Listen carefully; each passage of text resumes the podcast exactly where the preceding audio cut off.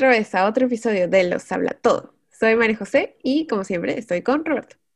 Hola. Hoy hablaremos de chicas mágicas. Especialmente vamos a hablar de Sakura Card Captor.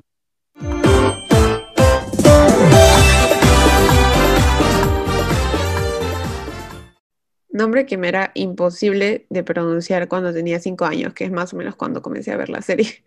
Hasta ahora todavía me trago. No sé tú. No, yo no tuve tanto ese problema. Tenía un hermano que sabía pronunciar bien las cosas. Ay. Ah. Um, bueno, Sakura Card Captor o Sakura Cazadora de Cartas en español es una serie de anime adaptada de un manga original del grupo de mangakas Clamp. Está dirigida por Morio Asaka. Y en este caso vamos a conversar sobre la serie o la primera adaptación. Eh, sé que hubo otra adaptación de otro arco en el futuro, pero no hay problema. Y bueno, la historia se centra en Sakura Kinomoto, que es una niña que tiene unos extraños poderes mágicos después de liberar accidentalmente un conjunto de cartas de un libro.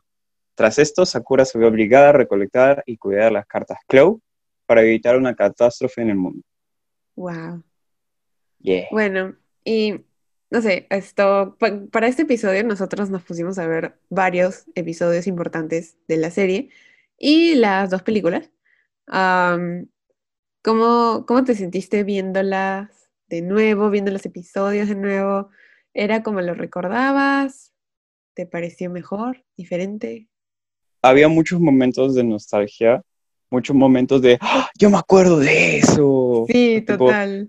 Me acuerdo tal- la casa, me acuerdo del parque tal cual, y la, y la resbaladilla de pingüino, me acuerdo de la casita, me acuerdo del cuarto, me acuerdo del colegio, me acuerdo de los profesores, eh, de los alumnos, de los compañeros, me acuerdo de muchas, muchas cosas. Entonces era un viaje por, por el camino de la memoria o algo así. Eh, y la verdad es que me, sentí, era muy interesante, porque la forma en la que, que está construida la serie, la forma en la que se manejan los personajes y todo, es una bien linda y bien inocente y bueno, es una serie para niños, ¿no? Y es un manga para niños. Entonces, cuando yo lo vi de pequeño, sonaba súper natural, um, pero obviamente de grande me doy cuenta de que tipo todo está bastante... um, hay mucha pureza, sí, hay, Sí, sí, es, la serie es muy pura, es muy inocente y es muy amable y es muy linda. Este, yo creo que apela muy bien a los niños. ajá. Sí, esto, justo te quería hablar sobre eso, o sea, sobre mm, que yo también la recuerdo de esa manera, como una serie muy bonita, muy, muy cálida de alguna forma, Sí, y cuando la sí, sí. hemos vuelto a ver, sí me pareció que tenía como que ciertas cosas que eran quizás demasiado inocentes, pero mm, creo que era contenido apropiado para niños, ¿no? Entonces quería como que poner esta pregunta sobre la mesa, sobre si consideras que es importante presentar este tipo de contenidos a niños, este tipo de contenidos que plantean las cosas como súper lindas, súper románticas, inocentes, puras, como dijiste. Sí, sí, definitivamente. Yo creo de que este tipo de cosas, eh, la forma en la que se comunica la serie es apropiada, es, le abre a los niños a su nivel, es, em- y eso no deja de, eso no le quita que sea emocionalmente compleja, ¿sabes? Ajá, Y yo creo que los niños, como yo lo vi de niño, y lo vi con mi hermano, que también en ese entonces era un niño, y creo que mi hermana, porque creo que no se acuerda tanto, eh, nos sentíamos bastante conectados con la serie, nos gustaba bastante. Entonces, yo no veo la necesidad de pensar en series para niños en términos mucho más realistas. La inocencia que muestra y cómo se presenta um, es completamente apropiada y ayuda a que los niños conecten más, me parece. Y ahora que lo has vuelto a ver, ¿no sientes que algo te hizo ruido o algo que ocurrió en la serie como que era medio Sí, raro? sí. Em, lo que pasa es que como ya crecí, ya no soy un niño inocente. Um, entonces, la serie no, no diría que es un problema, pero no tiene muchos matices eh, en términos de lo que está bien y lo que está mal. O sea, ahí el bueno es el bueno, el malo es el malo, eh, o no necesariamente que haya malo, simplemente hay como que fuerzas, ¿no? O, o si alguien está actuando mal es porque, tipo, se siente triste o se siente desolado, no sabe cómo lidiar con sus emociones, más de que una persona sea mala de por sí, ¿no?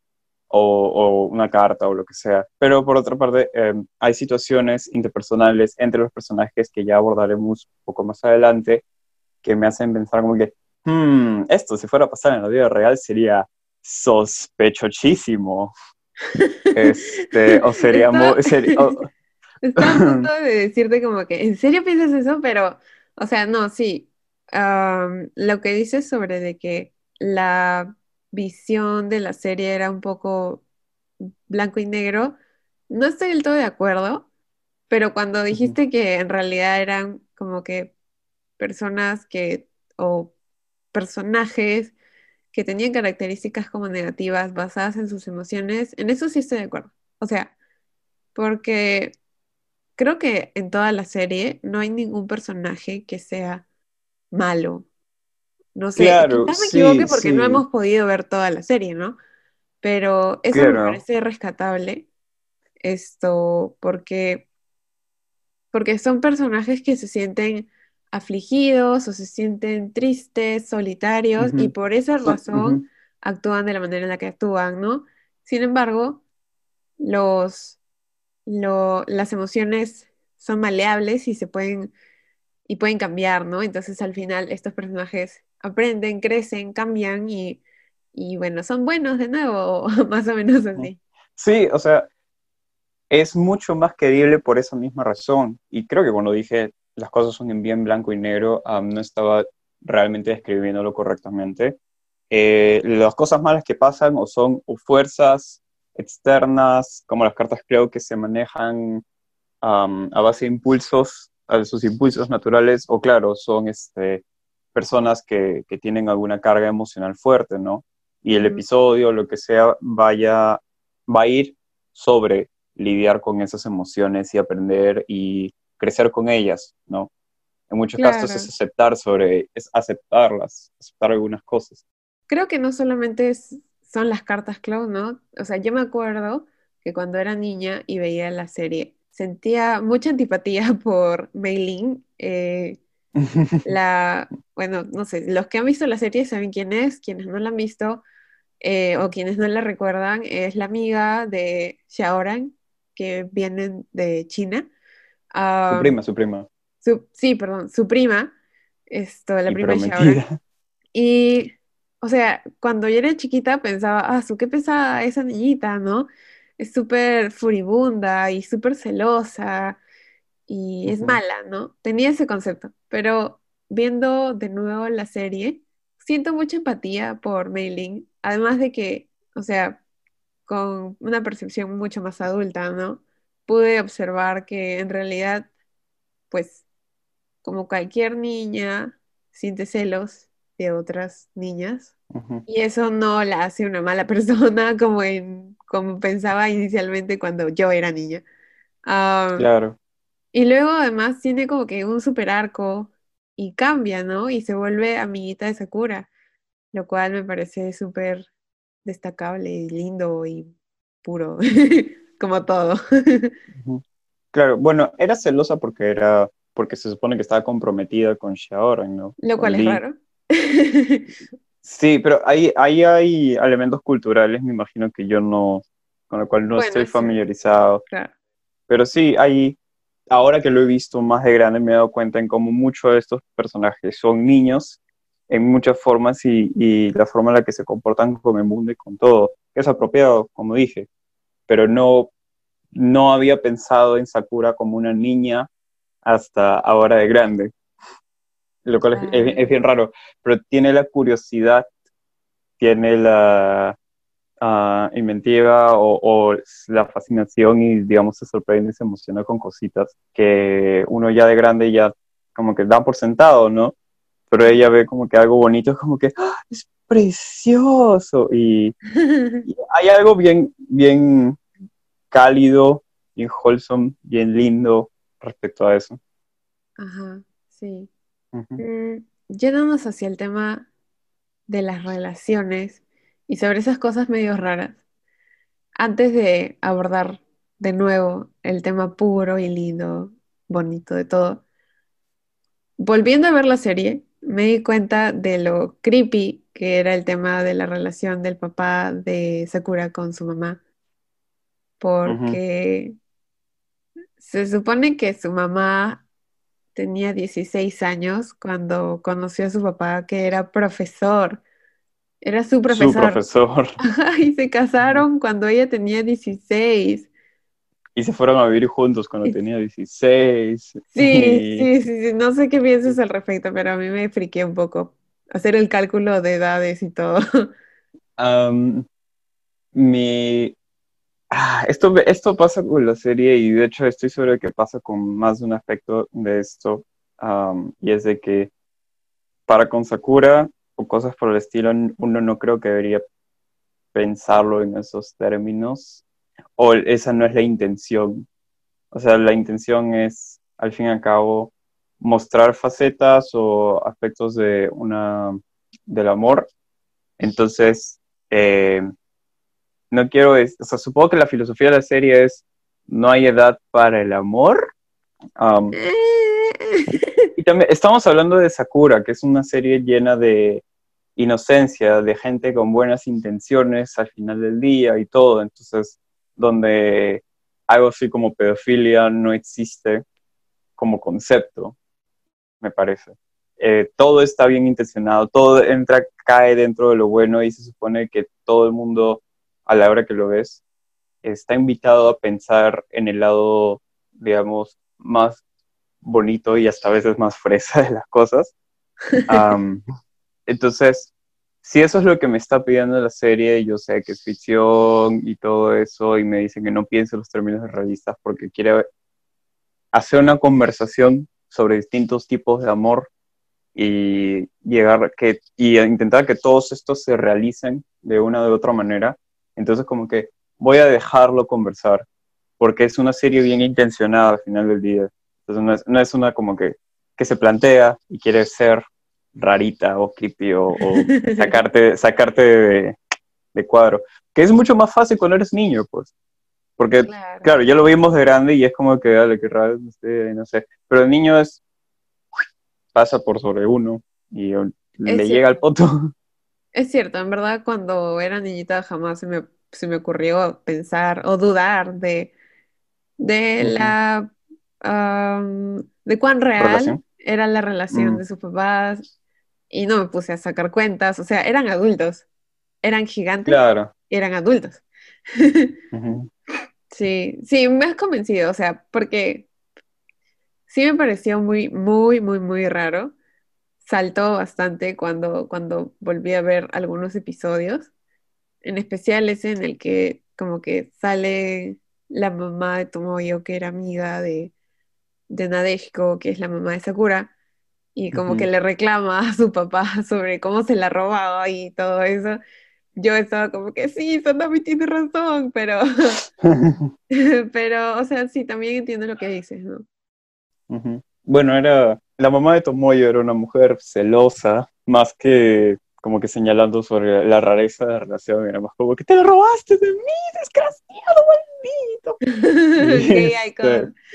ajá, ah, sí, recontra, recontra. Y yo quiero utilizar ese punto que acabas de mencionar para pasar a lo que viene a ser la representación LGTB dentro de esta, de este, de esta historia. Icónica. Sí, am, hay mucha, mucha representación LGTB, que es un, está, o sea, que supongo que uno puede esperarlo más de una historia enfocada en el amor y en el romance, ¿no? Creo que es, su, tal vez por el mismo hecho de que sea shoujo, ah, No está más sé. interesado en abordar esos temas. Sí, lo, sí, creo que si yo hubiera visto la serie actualmente, ah, como persona adulta, sí me hubiera sorprendido. Mm, Pero cuando la vi de chiquita, simplemente me pareció normal, como que, ah, a Shaoran le gusta Yukito y a Yukito le gusta Toya y, y la mamá de, de Tomoyo le Le gustaba gustaba la mamá mamá de de Sakura y a. Tomoyo le gusta Sakura y todo era normal y todo era perfecto Todos se aman. todos se aman, sí, Ajá. exacto, Y Tomoyo ama a Sakura, así con, capi- con pasión, con pasión y con mayúsculas ama. Am, sí, en, para mí eso no, o sea, yo no procesé eso. Yo me di cuenta de eso más grande. Creo que mi hermano me lo dijo. Y luego fue como que, ah, porque claro, am, Tomoyo, por ejemplo, ama a Sakura y le dice, ay, Sakura, eres tan linda, y no sé qué. Y Todo el tiempo. todo el tiempo, y- pero en mi cabeza era como que Tomoyo es nice. Qué linda, es, a- apoya a su amiga. Este, amigas. claro. Bueno, también así es como se supone que lo interpreta Sakura, ¿no? Este, pero claro, la representación está ahí, es, digamos, bordea el explícito Ajá. en muchas formas. No lo dicen directamente, pero se sabe, porque creo que hasta dicen de que como Yukito, Yue, que es el mejor amigo de Toya, ah, el hermano Sakura, que es un, es un pan, es un pan, Es un pan, este, como pan es de un Dios. pan, eh, es un pan de Dios, es- aparte de que literalmente es un ángel, es muy dulce, es muy lindo y es un arcoíris andando y no lo digo porque, en serio no. Este, bueno, la cosa es de que dice creo que un momento de que Toya es su persona y Toya un momento hace algo a lo que la gente se refiere, creo que en Japón como el cabedón, que es cuando atrapas a alguien con la pared contra, poniendo tu brazo apoyado en la pared. Oh, wow, no me Entonces acuerdo es- de eso. Qué wow. Ajá, lo hace, lo hace, pero contra un árbol y le dice, Yuki, no quiero que te vayas. Por favor, quédate conmigo. Y yo, de chiquito, qué buenos amigos, qué buen pata. No me acuerdo de ese episodio, no me acuerdo de esa escena tampoco, pero, pero puedo imaginármelo. Pero sí, en el episodio cuando, creo que es como que el episodio 65 y es uno de los finales, cuando. Sakura le dice a, a Yuki como que, ah, Yukito, tú me gustas y que no sé qué. En realidad no es, en realidad no es Yukito quien le dice que es su persona, sino es la misma Sakura. ¿Eso lo supiste porque descubriste a la persona más importante de tu vida, Yukito? Sí, así es.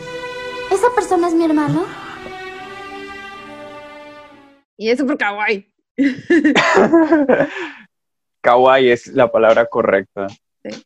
Sí, y la verdad es que sí hay, hay varias relaciones bien fuertes, cargadas de amor, y una de las que más, me más interesantes me parecen es la relación con, de la familia de Sakura y Sakura hacia su madre difunta, este, porque Sakura adora a su mamá y nunca la conoció, pero la idea de ella es encantadora y le, y le fascina y le quiere mucho y le dice buenos días a su foto y, digamos, guarda recuerditos suyos, un vestido, un calendario, varias cosas. Llega a ser como que cierta veneración, ¿no? Inspirada, me imagino, por su papá. Y cada vez que veo eso me da mucha pena. ¿sabes? Sí, mucha, mucha pena. Me, da- me llena de tristeza ver eso porque la quiero un montón. Pero siem- siempre hay como que una, una capa de tristeza por sobre todo esto. Sí, cuando Sonomi, Pero- la mamá de Tomoyo, le dice a su papá, o sea, al papá de Sakura, como que encima estás ahí con tu, son- tu sonrisota. Además dejaste que Nadeshko muriera a los 27 años y aún te atreves a tener esa sonrisa en tu cara. Porque le prometí a Nadeshko que nunca lloraría por su muerte. Sí, sí, sí, sí. Y como que, oh, por Dios, mi corazón. Ajá, sí, sí, sí, eso fue, ah, eso me agarró bien fuerte. No me esperaba eso, am, para nada, y, eh, ¿ves? Ahí es donde entra lo de la inteligencia emocional de este show. Ahí, qué buena forma de manejar esto, ¿no? Porque eh, sería muy fácil poner un show donde todo el mundo es amable y todo el mundo es lindo y todo eso, y siempre vamos a ser amigos y- y todo, pero, o sea, hay tristeza aquí y hay duelo en muchas partes Ajá. o en, mucho, en muchas formas, pero al final representaciones, ¿no? sí, y, pero al final deciden ser felices y eso es un mensaje inspirador, es así dorado, es bello. bello. Besito de chef. En verdad, sí. Sí. Y hablando de mensajes inspiradores, quería comentar sobre la película eh, El viaje a Hong Kong. O sea, esto es un poco como Ah. sali- saliéndonos un poquito, pero para recapitular, o sea, se supone que la película ah, Sakura conoce a Madoshi, que era como que una bruja que al parecer estaba enamorada del mago Clow y nos enteramos de eso al final, ¿no? Ah, Claro, el mago Y creador de las Sakura- cartas tenía su amante, su amante sí. china. Sí, sí, pero se supone que Chloe era de familia china también. Ya bueno. Am, y Sakura utiliza su empatía para resolver el misterio. O sea, para resolver como que sí, sí, la situación, ¿no? Porque no entendían por qué era de que mi Madoshi los estaba atacando y estaba como que queriendo destruir todo. Y era porque estaba en duelo, porque se había enterado de que su amante, su persona amada, había muerto. No iba a volver, No iba a claro, poder volver a volver a verla y ella se había quedado esperándolo por años. Y claro. Y eso, eso representa muy bien de lo que va el show. O sea, cuando estábamos diciendo sobre no hay gente mala, hay gente lidiando con sus emociones, es eso. Y es emociones muy profundas para presentarle a un niño, eh, a un niño pequeño. Y es una conversación muy interesante. Y la forma en la que soluciona Sakura sus problemas, eh, o sea, en muchas formas es intentar mantener una mente positiva.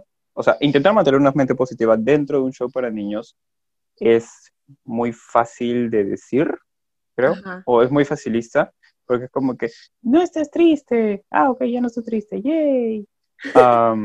Los shows para niños pueden caer en esa simpleza, pero Sakura lo aborda de forma mucho más inteligente, emocionalmente inteligente, y por eso es, es, es, en verdad es una de las mejores chicas mágicas que he visto. Sí. O es una de las que más, más, am, a las que más cariño le tengo por eso, pues.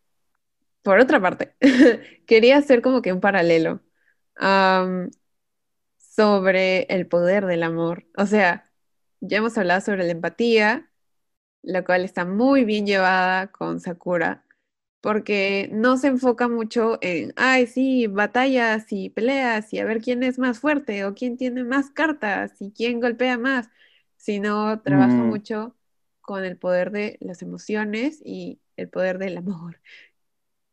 Y encuentro como que ese factor común con otras historias que me gustan, como Harry Potter, ah, en donde el amor es básicamente lo que salva a Harry Potter, es un elemento clave, Claro, es, es también magia, en, claro, en y cierta lo forma. diferencia, y que lo diferencia totalmente del, de su enemigo, digamos, ¿no? De, de Voldemort. El O el poder, o el poder del amor en Pokémon, en la película, cuando Ash es piedra cuando Ash está duro como roca. Eh. Exacto, No. cuando Ash. No, no. Um, pero cu- cu- cuando le, cuando le Retomemos. lloran, cuando le lloran. O también Cuando- en Pokémon, como cuando Ash se vuelve piedra y Pikachu va y le llora, y gracias a su ¡No! amor por él, No, y todos los Pokémones lloran. Todos los Pokémon lloran y sus lagrimitas se unen. Y, ah. Ah, su madre. Hemos sido bombardeados con ese tipo de mensajes, el poder del Mm. amor, el poder del amor. Y no sé, o sea, es un complot entre los creadores, entre los creativos, entre la gente que crea o, o, o qué, no sé. encontré ese paralelo, pero no sé qué hacer con ese paralelo. Bueno, es que yo siento, bueno, el mensaje del amor es uno muy bueno para empezar a mostrarle emociones más complejas a los niños, creo. O, digamos, enfocarse en, en- en emociones positivas, ¿no? mo- Ajá. intentar mostrarle emociones positivas a los niños para dar así un buen ejemplo, buenas lecciones y todo eso. Am, la forma en la que lo hace Sakura me- es mucho más matizada y más compleja y por eso es de que para mí se gana el oro en muchos factores. Uh, Ah, el amor, las cartas en muchos episodios eh, interactúan con aspectos de la felicidad o el amor. Por ejemplo, en el episodio donde tú mencionaste de que eh, el papá de Sakura le decía a la mamá de Tomoyo que no lloraría por su esposa fallecida y no sé qué. En ese episodio hay una, la carta es el pétalo o la carta flor, algo así ajá. y se supone que el pétalo empe- empezaron a, llover toneladas de pétalos y estaban inundando el colegio, todo eso, y es de que el pétalo estaba tan feliz porque estaban haciendo un festival y todo el mundo estaba feliz, entonces ella quería compartir su felicidad con todo el mundo. Eso es uno.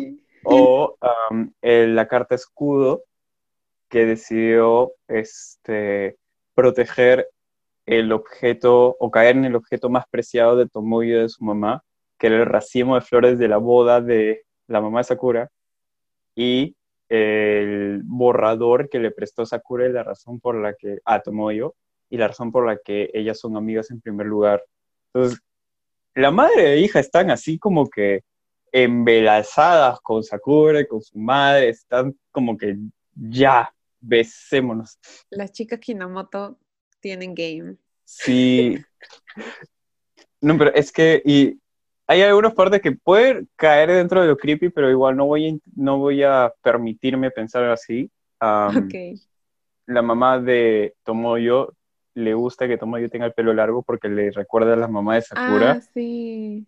lo cual es lindo y quiero pensar en ello de forma linda, ¿no? También es un poquito Este, controlador, pero, o sea, sí, es lindo, ¿no? Y si a Tomoyo le gustaba su pelo largo, que viva. Sí, Tomoyo se parece un poquito a la mamá de Sakura, creo, aunque debe ser porque es piel muy pálida y, pie- y cabello negro largo. Sí. pero bueno, y claro, el, el amor interactúa de muchas formas, no siempre las cartas se presentan como representaciones de amor y todo eso, a veces es que solo se enfoca la serie en su aspecto más mágico, que sigue siendo interesante. La animación es hermosa, el diseño visual es hermoso, está inspirado en Art Nouveau, ¿Está inspirado en Art Nouveau? está inspirado en Art Nouveau. Las cartas están inspiradas en Art Nouveau. Ah, eso sí, e- es, hermoso. Me voy a tatuar una carta porque son una obra de arte. Sí, y la animación también, pues cada vez que capturan una carta y salen un montón de luces que vuelan. En el manga también, porque justo mezclan Nouveau con flores, que es el elemento del manga de romance. Entonces, qué mejor matrimonio que Nouveau y flores. Qué hermoso. Sí, Yo pienso que es como que el anime que me define. Yo, a, a mí, yo disfruto del anime, tú lo sabes, pero no soy como que, wow, super fan, porque simplemente no le doy tanto tiempo al tema. Pero, o sea, ese anime lo vi cuando era chiquitita y pienso que, o sea, mirando atrás, pienso que tuvo ah, mucho protagonismo en definir mi estética y lo que me gusta y lo que me parece agradable ah, visualmente. Sí, Eso me parece interesante porque, tipo, te gustan las flores y te gustan las formas orgánicas porque eres diseñadora y he visto tus trabajos y, y el Art Nouveau. y el Art Nouveau. Entonces, sí, creo que tiene, tiene mucho, mucho, o sea, creo que influye bastante en ti. No ha influido particularmente en mí, pero Sakura en mi cabeza es, pienso en chicas mágicas, pienso en Sakura, pienso en Sailor Moon, pero principalmente Sakura, porque. Sailor Moon era, era muy como, en comparación, ¿no? Eran más sencillos y ahí sí tenías los malos malotes que eran solo malos porque en fin, y ahí sí tenías los buenos bonitos que eran buenos porque en fin, En Sailor Moon. am, en Sailor Moon. Ah. Este, No lo he visto, no me maten. ah, yo he visto un tanto, más de chiquito que de grande. Este, hay unas cosas bien deep ahí, pero bueno, eso no viene al caso. Eh, hablamos de Sakura aquí. Y Sakura es mejor. Sí. Y volviendo al tema del amor, mencionaste como que, que el amor podía ser como un sinónimo de lo que es la magia. Y yo también observé eso, o sea, durante, durante los episodios, hablando sobre el amor, tú eh, en algún momento mencionaste algo así como que, que el amor podía ser un símil con la magia.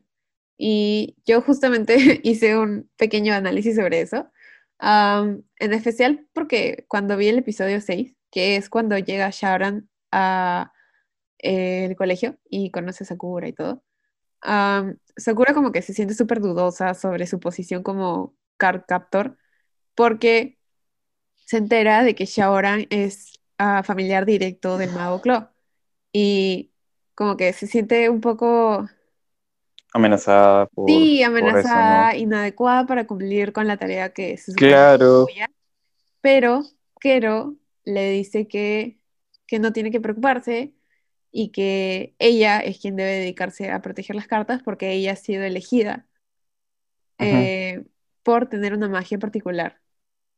Solamente ella tiene ese tipo de magia particular y por eso ella fue elegida. Ah, entonces, como que me hizo pensar en si la magia puede ser una representación del amor y si esta podía ser una metáfora para indicar que los vínculos sanguíneos no necesariamente tienen más peso que los vínculos creados del amor. Ah, o sea, usando la magia y el amor como sinónimos. No sé, o sea, porque luego creo que al final sí dicen que el papá de Sakura es descendiente de Clow, pero no estoy del todo Es, segura, no me acuerdo es, bien. es reencarnación. Es una. Cloud tuvo dos reencarnaciones, como que se partió a la mitad entre el papá de Sakura y y Erion, que es otro. Ajá, Erion, que es una. mm, Es un chico que igual de la edad de Sakura, que es también su reencarnación, pero que aparece como que la segunda mitad y aparece ajá. para hacerle la prueba a Sakura para que se convierta en la maga que estaba destinada a ser en la próxima serie. Debía ser. Sí, Este, pero claro, am, yo quería señalar algo respecto a eh, esa idea de que Sakura siente que podía ser fácilmente reemplazada por Lee para señalar que eso es curiosamente algo que hizo Estados Unidos cuando fue a, a importar la serie desde ¿qué? Japón. Sí, no sé si sabías, pero No. hicieron, reeditaron la, Estados Unidos reeditó la serie para hacer Lee el protagonista. Oh, por Ah, Dios. ni siquiera lo llamaron Sakura Captors, solo les, o Captor, claro, no lo llamaron Sakura Captor, lo llamaron Cap, Card Captors, Card Captors, así nomás a secas. Sí he visto el intro de eso, es horrible. Y el doblaje es horrible, la edición es malísima, am, la voz de Kero era horrenda. Este, y, y por eso aprecio mucho que Latinoamérica, porque nosotros crecimos y hemos visto la versión latinoamericana, este, el, el doblaje latinoamericano, Que es la que versión japonesa doblada al claro, es la versión japonesa directamente, entonces no fue, no pasó por Estados Unidos ese doblaje y estoy muy, muy agradecido por eso, Gracias, porque Dios, gracias. porque. Kero, Kero tiene la voz correcta, Sakura tiene todos los personajes están como que el casting es excelente y si bien hablan de forma no muy natural, no espero que me hablen en, en un- natural en un anime. No creo Ajá. que nadie debería ver un anime pensando que van a hablar como uno. Este, y la representación LGTB removida completamente en Estados Unidos y Latinoamérica permaneció en muchas partes.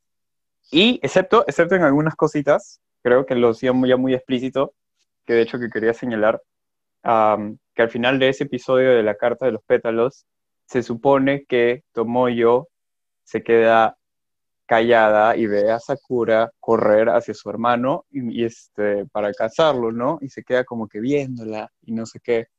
Pero a la hora de investigar y de buscar y ver para este episodio, les habla todo, me encontré con la página del manga que es exactamente esa misma escena y se supone que la versión latinoamericana silenció lo que, lo que Tomoyo pensaba como en voz en off en ese momento Ajá. y decía, eh, yo también te quiero, Sakura, pero no creo que de la misma manera en la que tú me quieres a mí, o algo por. Plot twist. es- Bueno, no, es- porque ya lo sabía. No es plot twist, de, No. es plot twist de hace como 20 años o 25 Ah, por años, Dios. pero No igual. sabía eso. Pero eso entonces, sí sale en la versión de Japón. Eso sí sale, no sé si es que sale en el anime de Japón, pero sale en el manga de Japón. Oh, wow. Entonces, es, O sea, sí o sea, es gay Tomoyo, canon, Tomoyo Crash, canon. sí, es gay canon, 100% gay canon. Tomoyo es una gay queen, es, es una reina. Ya, lesbiana. Ya, sí. Ah, su. O sea, eh, en el episodio sí como que uno puede sospechar, ¿no? Que Tomoyo está como que mirando a Sakura con mucho aprecio. Luego de que se va corriendo. Demasiado aprecio. Claro, demasiado aprecio. Pero, Demasiado aprecio. Te veo bien, Sakura, Pero- con su camarita, te chequeo bien, muchachos. pero, pero no, o sea, con esa frase hubiera sido pss, ya cerrado. Sí, ahí, yo creo que de chiquito lo hubiera, lo hubiera completamente, lo hubiera completamente entendido, pero eso sí, Latinoamérica ya pensó como que demasiado gay. Ah, O sea, pero progresivo, bueno, pero no tan progresivo. sí, sí, este pasito a paso, pero no, no, no, no así. Am, hay algunos aspectos dentro de las relaciones Sakura que quería mencionar, sobre todo la de su bisabuelo. Eh, hay un episodio donde Sakura se encuentra con una casa, eh, una mansión en el campo y conoce a un ancianito. Este, y claro, ella se va sola a visitar al anciano y todo. Y eso es, fue un momentito donde fue como, "Mm, eso es peligroso, Sakura, no hace eso. Sí, Este, sí, sí, sí. Porque fue a un mismo. anciano desconocido. Un anciano desconocido, Este- una niña de 11 años, un anciano que te pide Sí, que sí, sí. pases el día con él. Sí, sí, sí, sí, sí. Y le da dulces y el- la habitación está vacía y le pide que se vista igualito que su nietecita y fue como que... "Ay, ya, está bien, ya, cuñado, ya. Pero bueno, resulta que sí es su bisabuelo todo bien. Así Eso que... me parece y- un poco raro, porque su papá, o sea, el papá de Sakura, sí sabía quién era el señor. Sí, sí, sí, y por eso supongo que al final del día no hay, no había miedo a los extraños, ¿no? Ah, claro, pero Sakura no sabía y, o sea, no entiendo la razón por la cual se mantiene como oculto o se mantiene como en secreto el tema de que él es su bisabuelo.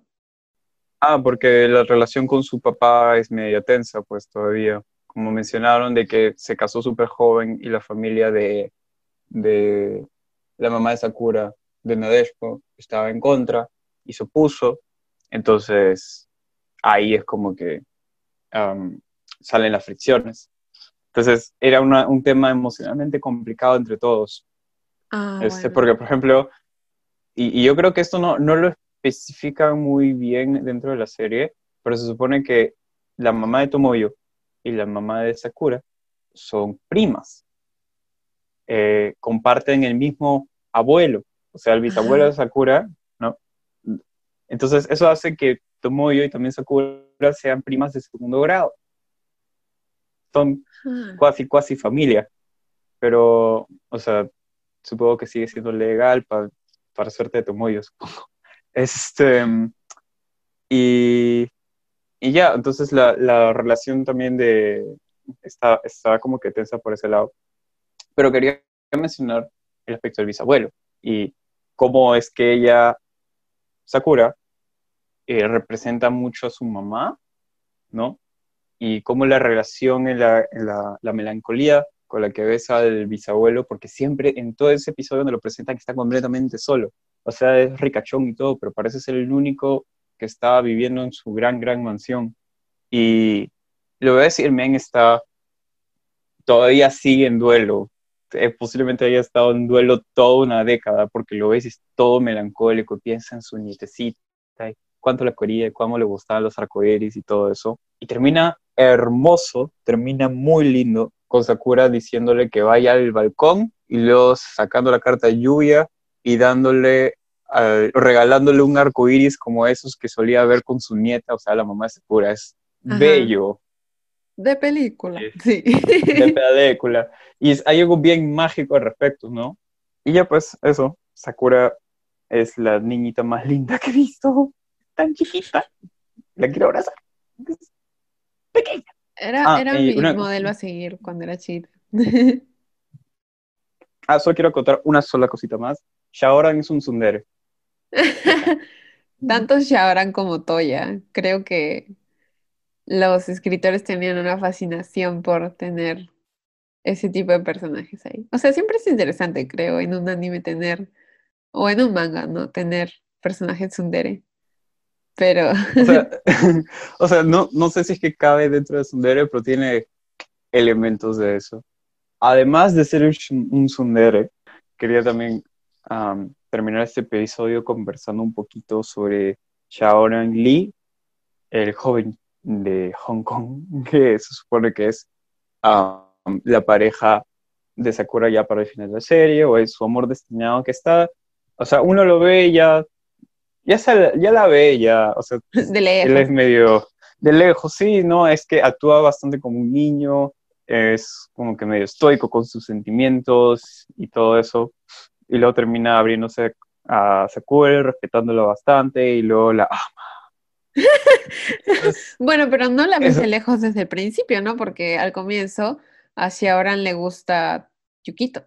Y es como que, sí, ¿por qué sí, le gusta pero, o sea, Yukito? Y luego te enteras de que le gusta Yukito porque Yukito es la luna y su poder viene de la luna y al final no era tan gay, sino era como que medio as- astrológico, astronómico, no sé. astrolo- Yo, yo, yo siempre, yo tenía entendido de que se supone que Yukito hacía, atraía a la gente mágica o algo así, tipo hacía que es- les resulte atractivo él, y por eso es que le gustaba a Shaoran y a, a Lee le gustaba Yukito. No exactamente por Yukito en sí, sino por la magia de Yukito. Es como un O sea- incubus o algo así, pero de magia de amor. Oh, por Dios. No, o sea, sí es por la magia de Yukito, pero es porque particularmente la magia de Yukito provee, proviene de la luna. Y, Ah, y el poder claro. de Shaoran está basado en la luna. Oh, Entonces, era, era por eso la explicación de que él se sentía como que atraído y como ofuscado cuando estaba Claro. cerca de él y por eso, como que lo desbalanceaba, lo sacaba de su eje.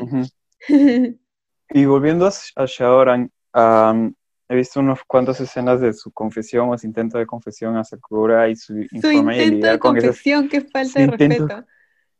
No, no, no, es que él hizo varios intentos Ah, hasta que luego lo pudo hacer, al igualito que Sakura en la segunda peli, que intentó ajá, confesarse 20 mil veces y no lo logró hasta el final. sí. Am, Amor joven. lo cual fue bien bonito. Este, al final de la segunda peli, como salta hacia los brazos de Shaoran en una torre y se ve el sol de fondo y todo eso, Ah, sí. de, una am, de un lado de una escalera que tiene hueco en el medio hacia el otro.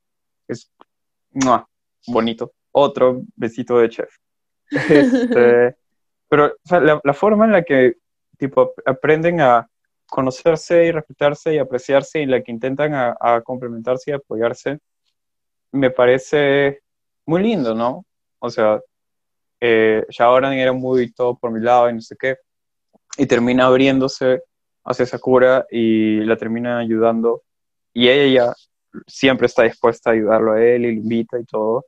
Entonces es como repitiendo las palabras de Tomoyo, Sakura es una niña muy linda. Entonces, Sí. ¿cómo Michis es que no le va a gustar Sakura? Pues O sea, pero yo debo decir que al principio, cuando comencé a ver la serie de chiquita, tampoco me caía bien Shaoran. Me parecía un niño pesado y, y pensaba que era muy, ah, no podría decir egoísta, no encuentro exactamente la palabra para describirlo. Era como muy solitario, muy independiente, básicamente por la manera en la que había sido educado, ¿no? Por su madre. Pero eso no me gustaba mucho y no sentía que eso pudiera funcionar para Sakura. Y yo estaba obviamente muy ilusionada con Sakura y Yukito.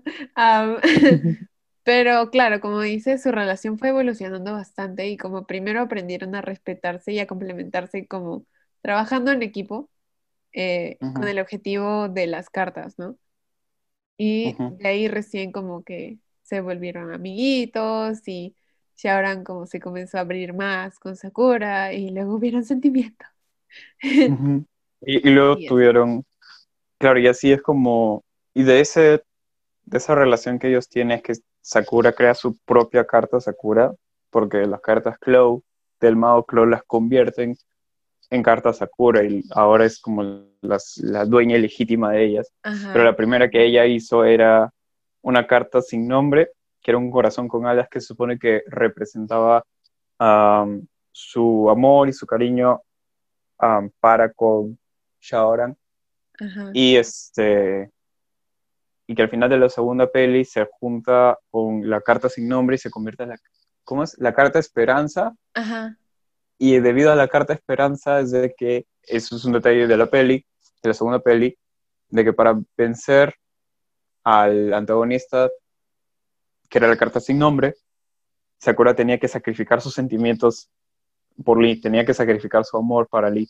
Ah, ya, yo Y- quería hacer hincapié en eso, porque Ujú. eh, nos- no, tú has visto la versión en español, o sea, la doblada en Sí. español, ¿correcto? Sí. Sí, y justamente había leído sobre esa parte cuando se da la explicación, cuando Eriol le hace la explicación a Sakura sobre cómo derrotar la carta sellada o la carta esperanza. Ah, y en realidad, en la versión en japonés, Eriol le dice a Sakura que la persona que en ese momento tenga la mayor cantidad de magia será quien deberá sacrificar la emoción más fuerte que tenga. Entonces, al final de la película, cuando están Sakura y Shaoran, eh, en realidad la carta esperanza, digamos que Agarra a ataca Shaoran. a Shaoran, ajá, y agarra la emoción de Shaoran.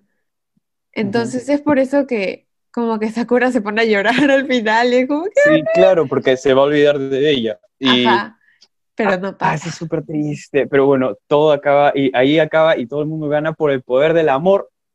Literalmente por el poder del amor, lo cual es cabe, calza perfecto. Sí, Y ya, creo que ya con lo que hemos conversado podemos cerrar eh, el episodio de hoy. Muchas gracias por acompañarnos. que vive el poder del amor. Que viva el amor y que viva Sakura. Sakura es Esa la es la mejor final. brujita ever. Es la conclusión final. Muchas gracias. Bye. Hasta el próximo episodio. ¡Sí!